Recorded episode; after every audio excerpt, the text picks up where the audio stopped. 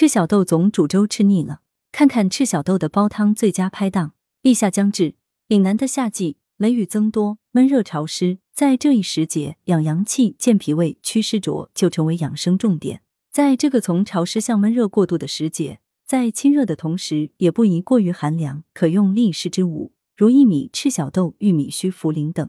胃寒的人可加入生姜、陈皮，以温中理气和胃，在清热的同时，也不损脾阳。赤小豆适合煮粥、煲汤，比如跟鸡肉、鲫鱼一块煮汤。今天给大家推荐一个比较清淡的赤小豆养生汤配方。食疗方推荐：粉葛赤小豆龙骨汤。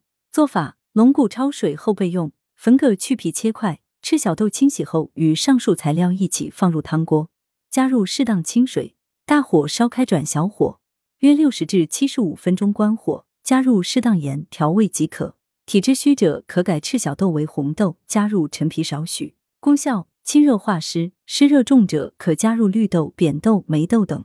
药师有话说：气候从潮湿向闷热过渡，在饮食上应选择清淡的食品，如鸭肉、鲫鱼虾、瘦肉，食用菌类，香菇、蘑菇、平菇、银耳等等。煲汤中药材宜选健脾祛湿之品，如淮山、芡实、扁豆、小米等，以帮助身体排湿。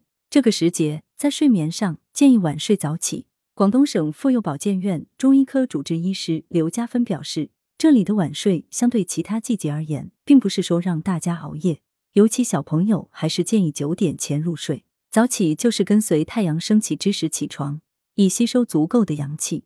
另外，夏季白天比较容易犯困，因此可以适当午休，这样就可以有一个精神饱满的下午。文阳城晚报记者薛仁正、张华。通讯员王文玉、林慧芳，来源：羊城晚报羊城派，责编：刘新宇。